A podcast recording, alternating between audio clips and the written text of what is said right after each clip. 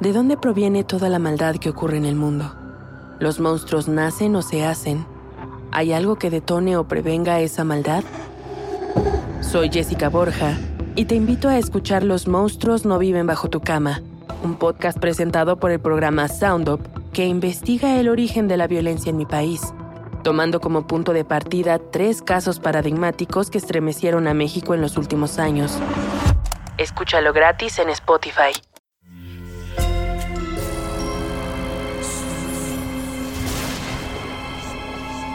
Portal Sonoro no se hace responsable de las visiones, pesadillas o encuentros cercanos del cuarto tipo que puedan suceder antes, durante o después de la experiencia. Para una experiencia sonora completa recomendamos audífonos para dejarte envolver por el mundo de experimentos retorcidos. Escucha bajo tu propio riesgo.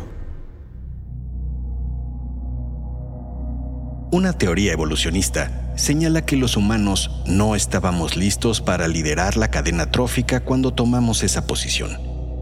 Nuestro ingenio y habilidades nos hicieron tomar una posición en el mundo sin haber desarrollado la conciencia mental necesaria para lo que eso implicaba. En ese rápido ascenso, nuestro cerebro no tuvo tiempo de controlar el miedo e impulsos de defensa. Por lo tanto, reaccionamos ante la vida aún como cuando éramos menos y teníamos que cuidarnos de no ser comidos por una bestia. Y ese miedo lo hemos llevado desde entonces, sintiéndonos amenazados, vulnerables ante el peligro, sin entender que somos ahora responsables de algo mucho más grande, la vida en el planeta. Irónicamente, esa bestia que nos tiene con miedo somos nosotros mismos. Y ante eso, inventamos la guerra, las armas atómicas, los genocidios y la destrucción que creemos que nos protege en un mundo que, equivocadamente, como lo muestra este episodio, nos dio una responsabilidad de la que seguimos huyendo cobardemente. Abramos una ventana en tu mente a la idea de un experimento que pudo y aún puede acabar con la vida en el planeta. Primero de marzo, 1954. Archipiélago de las Islas Marshall. Un pescador se encuentra arriba de una pequeña barca cerca de la isla de Rongerik se encuentra mirando hacia el horizonte mientras los peces caen en la red que lanzó hace unos minutos. Imagina llegar a media mañana a su hogar en una de las ínsulas de esta idílica zona a la mitad del Océano Pacífico. Pero de pronto, su rostro cambia. Otro pescador se le acerca y le pone una mano sobre el hombro. Le pregunta qué es lo que mira. ¿Miras esos pájaros? Están volando al este. Eso nunca lo hacen. Tras unos segundos, ambos sienten un viento caliente impactarlos en el rostro y en ese momento se escucha una detonación que pone de inmediato el cielo color rojo y se forma una enorme nube en forma de hongo. El diablo ha llegado. El pescador pone su mano sobre la del otro, mientras un nuevo viento mucho más violento y caliente llega hasta la barca, quemando a todos los pescadores que ahí se encuentran, dejándoles el ardor de mil brasas simultáneas pegadas al cuerpo. Unos pescadores se lanzan al agua tratando de saciar la quemazón, otros solo se pulverizan al igual que las palmeras cercanas y miles de toneladas de arena son expulsadas al aire. Ahora escucha. Solo escucha el sonido de las manecillas. Escucha cómo se desvanecen una a una. Es así porque ahora, quizá, hemos logrado que entres en un trance podcástico en el que dejarás de ser tú. Y hasta que escuches las manecillas de nuevo, mi voz te permitirá entrar por unos minutos en la cabeza de Kesai un niño de 8 años viviendo en una de las Islas Marshall los estragos posteriores a una guerra que no es la suya. Sonoro presenta Experimentos Retorcidos. Y esta es la voz de tu anfitrión, Alejandro Joseph.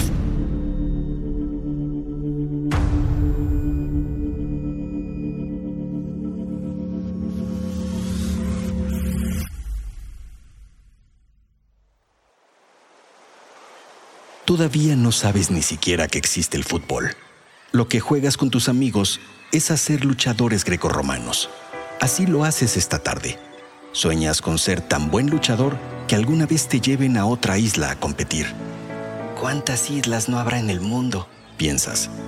No vas a la escuela porque asistir a la más cercana implica desplazarte en barca por la mañana y pagar cuotas que tus padres no pueden costear. Así que trabajas por la mañana ayudando a la familia con la extracción de aceite de coco o yendo a pescar con tu padre. Y ambas actividades te hacen muy feliz. Jonathan es tu mejor contrincante en la lucha y también tu mejor amigo. La sesión de luchas termina al anochecer. Los amigos de las luchas se juntan entonces a tomar agua fresca que trajeron en cubetas de madera desde la laguna. La luna se asoma enorme en el horizonte por esa época del año, lo cual hace el escenario perfecto para la noche de cuentos. Encienden la fogata. Uno de los amigos comienza narrando cómo en esta isla de Rongerik habitan espíritus malignos desde hace mucho tiempo y de cómo uno de esos espíritus se llevó una noche a su tío para nunca más verlo. Otro cuenta que en esa isla se refugiaron unos hombres de ojos rasgados que, cuando llegaron los de pelo amarillo a intentar atraparlos, prefirieron hacerse explotar antes que ser atrapados. Sus restos, continuó el relato, se encuentran en la cabaña al final de la isla. Toca el turno de Jonathan. Comienza diciendo que la suya es una historia verdadera que le escuchó a sus vecinos. Dice que los de pelo amarillo habían inventado un arma más poderosa que todas las flechas y brujería de las islas, que era un arma que podía destruir 10 ballenas enormes de una sola explosión y que los temblores que se habían sentido en los últimos años se debían a pruebas que estaban haciendo en las islas. Todos los niños estaban en completo silencio. Hasta que uno de ellos soltó la primera carcajada y entonces todos rieron aunque con algo de nerviosismo. Tarde, 28 de febrero, 1954. Cuando acabas de recoger los cocos necesarios para la extracción de su aceite, llegas a tu choza. Una de esas chozas que los de pelo amarillo les dijeron que serían temporales, pero en las que llevas viviendo desde que tú recuerdas. Encuentras ahí a tu padre platicando con un amigo suyo. Te gusta estar atento en las conversaciones de los grandes, aunque no entiendes mucho de lo que dicen. Los adultos platican sobre los de pelo amarillo. Dicen que actúan con miedo, que por eso los corrieron de la isla Bikini dejándolos aquí en Rongerik sufriendo hambre. Dicen que son iguales a los de ojos rasgados que son los que estaban cuando tú naciste, aunque tú no te acuerdas. Pero que esos eran iguales a los de las palabras impronunciables que estuvieron antes, y a los de antes, y a los de mucho antes. Tú no entiendes por qué las islas cambian tanto de dueño y no se quedan con uno solo que sería más fácil. Debemos ser unas islas muy importantes, piensas.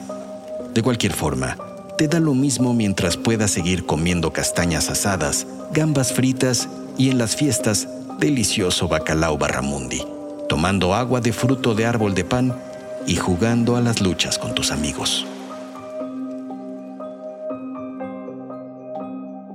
Mañana, primero de marzo, 1954. Estás preparado para acompañar a tu padre a pescar en aguas cercanas. El sol apenas se asomó en el horizonte hace unos minutos. Corre un viento fresco de oeste a este. Tu padre, al darse cuenta de esto, te ha pedido que ajustes la ruta que seguirán. Escuchas el sonido de las gaviotas y golondrinas a lo lejos y las suaves olas golpeando la playa. Todo está en calma en demasiada calma. Tardas poco en darte cuenta de que las aves han callado y el mar se ha corrido más de lo normal. Volteas al horizonte y ves entonces un pequeño destello que de inmediato colorea el cielo de rojo. Era como si hubieran dos amaneceres en el horizonte. A continuación, un viento cálido llega a ti y poco después comienza a suceder algo que te parece mágico. Está lloviendo arena y pequeños fragmentos blancos que parecen danzar en el aire. Pero, de pronto, empiezas a sentir que algo te pica la piel. Son esos fragmentos blancos que queman tu cuerpo al tocarlo. Tu padre llega corriendo y te pide que vayas a las chozas y te quedes con tu madre. Lo haces. Un número importante de pescadores se acerca a la playa a rescatar sus botes y pertenencias. En cuestión de segundos, cientos de peces muertos comienzan a aparecer en la playa. Los pescadores intentan salvar sus pertenencias, se lamentan y quejan, abandonados a su suerte en ese fenómeno que nadie entiende por qué sucede.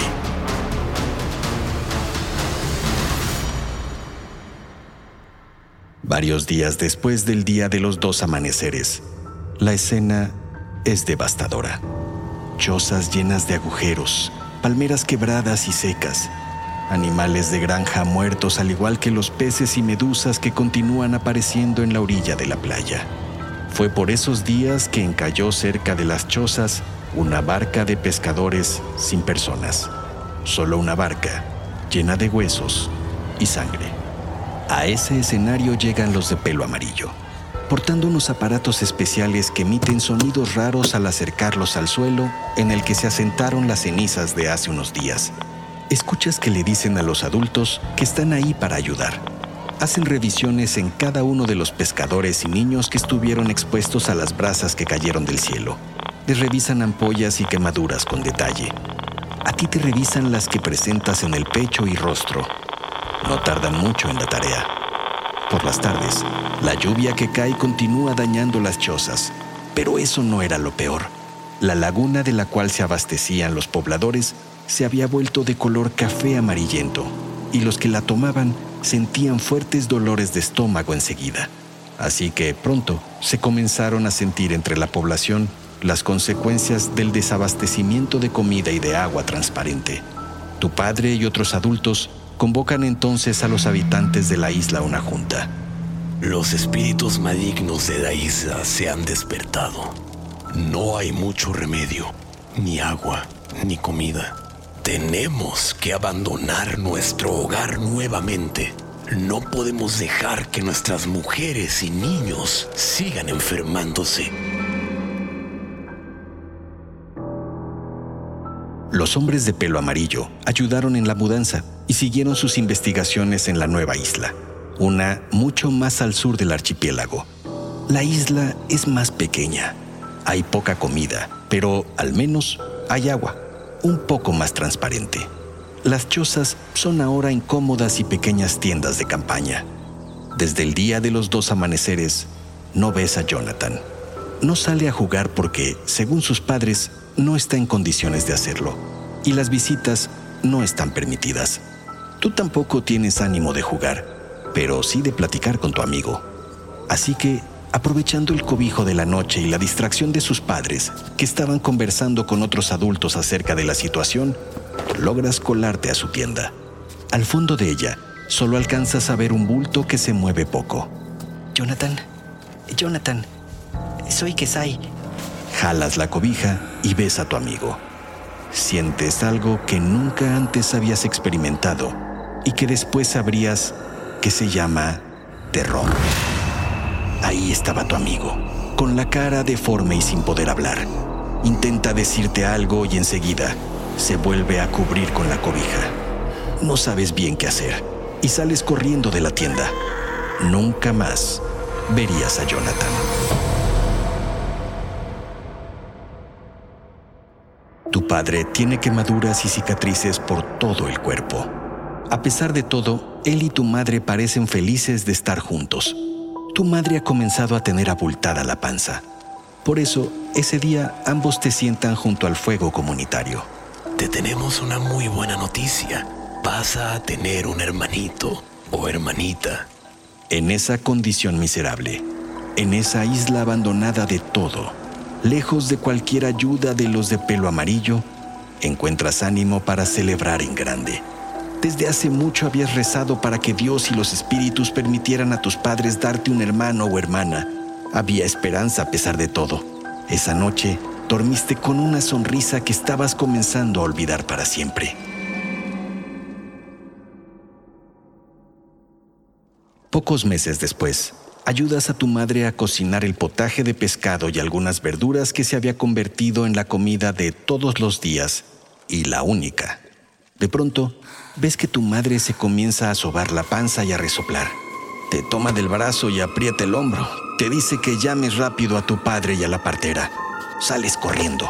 La vista se te nubla con otro sentimiento que no conocías hasta entonces.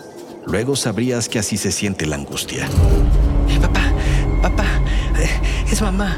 Tu padre entiende a qué te refieres y corre por la partera. Los tres regresan al poco tiempo. Te piden que aguardes afuera. Cierran la tienda de campaña. Sin embargo, al estar roto el cierre, aprovechas un pequeño orificio para asomarte. Ves a tu madre tendida en el suelo. Sufre. La partera comienza un cántico y, prontamente, se acerca a las entrañas de tu madre. Tu padre implora algo mientras mira al cielo. Tu madre arruga la cara, suda y gime. De pronto, la partera grita algo al mismo tiempo que tu madre, que de sus entrañas expulsa lo que entiendes que es tu hermano. Pero luego de un momento, entiendes que ese no puede ser tu hermano es uno de esos seres de los que ya habías escuchado en alguna conversación de adultos, pero que suponías que era un cuento de espanto como los que contaban tus amigos alrededor de la fogata. Los llamaban niños medusa. No, ese no podía ser tu hermano. Ese era un ser gelatinoso, una espantosa criatura sin huesos ni cabeza que al verlo tu madre le provoca un grito que retumbaría muchos años más en tu cabeza. Años después de esa espantosa noche, te has convertido en un adolescente. Estás con tus padres esperando en la playa para subirte a un buque perteneciente a los de pelo amarillo. No sonríes ya nunca. Volteas a ver a tus padres y los abrazas. No quiero, papá. No quiero ir, mamá. Los de pelo amarillo, luego de varios años de abandono de las poblaciones en las Islas Marshall, salvo en las ocasionales revisiones de seguimiento a la población, llegaron hace poco a un acuerdo con los adultos de la isla. Había ya condiciones para que algunos regresaran a su isla original, la isla Bikini, esa de la que fueron expulsados porque se harían algunas pruebas para, según ahora sabes, contribuir a la paz del mundo. Les dijeron que los habitantes de las Islas Marshall serían recordados por su contribución a un mejor mundo, y los adultos se lo habían creído les aseguraron dinero a cambio de ese ajuste temporal. Un ajuste temporal que llevaba toda tu niñez y ahora toda tu adolescencia. Pero tus padres fueron inteligentes y el poco dinero recibido lo habían ahorrado y con ello te habían conseguido un pasaje en ese buque de los de pelo amarillo que está llegando en este momento para llevarte a buscar una mejor vida en otra isla, la de Manhattan.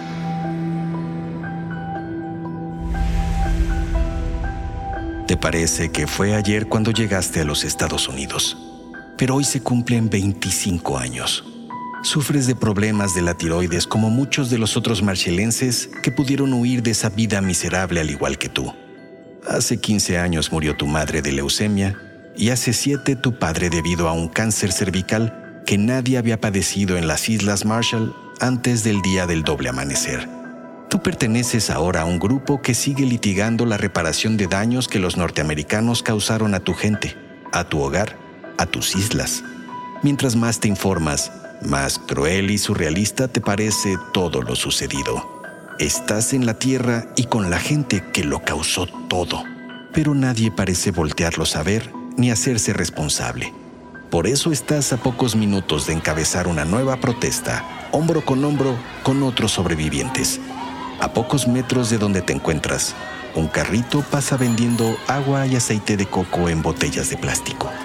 Mientras recuerdas ese pasado tuyo que el miedo incontenible del humano destruyó sin misericordia. Despierta. Es hora de que vuelvas a ser tú. De que regreses lentamente. Escuchas las manecillas de nuevo, una a una mientras te haces consciente de que, afortunadamente, no estás cerca de ningún material radioactivo y de que solo estuviste expuesto a otro episodio de experimentos retorcidos. Debido a las pruebas nucleares de los Estados Unidos en las Islas Marshall, este archipiélago registra, aún hoy, niveles más altos de radiación que en Chernobyl y Fukushima, según un estudio realizado por el Centro de Estudios Nucleares de la Universidad de Columbia, el total de pruebas atómicas realizadas entre 1946 y 1958 fue de 67 explosiones. Durante los primeros ensayos se acordó con los residentes un traslado temporal a otras islas, un traslado que se repitió en varias ocasiones, convirtiendo a la población en el primer pueblo nómada nuclear. La más tristemente célebre de las explosiones tuvo lugar en el atolón Bikini, el primero de marzo de 1954. Llevó por nombre Castle Bravo y se trató de una bomba de hidrógeno cuya fuerza fue de 15 megatones, algo así como mil veces más poderosa que la bomba de Hiroshima. Documentos desclasificados indican que una vez que se enteraron los Estados Unidos que, debido a malos cálculos de la explosión, muchos pobladores estuvieron expuestos a radiación sin saberlo, en lugar de tratarlos médicamente, se dedicaron a estudiar en ellos los efectos radioactivos en los humanos. A esos hechos se les conoce como el Proyecto 4.1 algo a todas luces retorcido y ventajoso. La explosión fue de tal magnitud que dejó un cráter de 15 kilómetros de extensión y 75 metros de profundidad. En los años 70, en su intento por contener el daño, los Estados Unidos buscaron limpiar el suelo contaminado. Rellenaron el cráter con el material recogido y luego lo sellaron con cemento. Con el paso de los años y debido al abandono, esa fortaleza conocida como la tumba ha comenzado a tener notables grietas que están filtrando el material radioactivo al océano. Las partículas radioactivas esparcidas por todo el archipiélago, sus islas y atolones, aún hoy tienen consecuencias devastadoras para la flora, fauna y vida humana que permanece ahí, y el atolón de Bikini, la zona más habitada por los marshallenses antes de los ensayos nucleares, a casi 70 años de los ensayos, registra niveles tan altos de radiación que no ha sido posible que vuelva a ser habitada. Aunque existe un tribunal norteamericano para reparar daños por lo realizado en las Islas Marshall, la institución ha declarado que no tiene fondos para continuar pagando los acuerdos económicos ni para realizar nuevas acciones de limpieza, un hecho que ha tenido sin cuidado a las autoridades norteamericanas, mientras cientos de nómadas nucleares tienen que seguir esperando que alguien haga algo. Los pocos habitantes de la zona viven ahora además la terrible amenaza del crecimiento del nivel del mar y de tifones, causados por el calentamiento global, asuntos que posiblemente terminarán hundiendo o inundando varias islas de la zona, otro daño del cual los marshallenses no tienen ninguna responsabilidad, pero sí pagan las consecuencias. Si tienes interés en conocer más acerca de los ensayos nucleares en las Islas Marshall o del Proyecto 4.1, no dejes de consultar la información que te dejamos en las notas de este episodio. En la producción de este programa estuvimos aislados unos de otros Fernando Kili Santamaría, Karina Bikini Riverol, Israel Rongeric Pérez, Daniel Enehuetac Valenzuela y un servidor Alejandro Utric Joseph. No dejen de regalarnos una calificación o un comentario en Spotify o en Apple Podcast. Los leemos y nos provocan retorcidas sonrisas. Así que vamos, apúntenos unas líneas. Yo los espero en el próximo episodio, en el que exploraremos un nuevo experimento retorcido.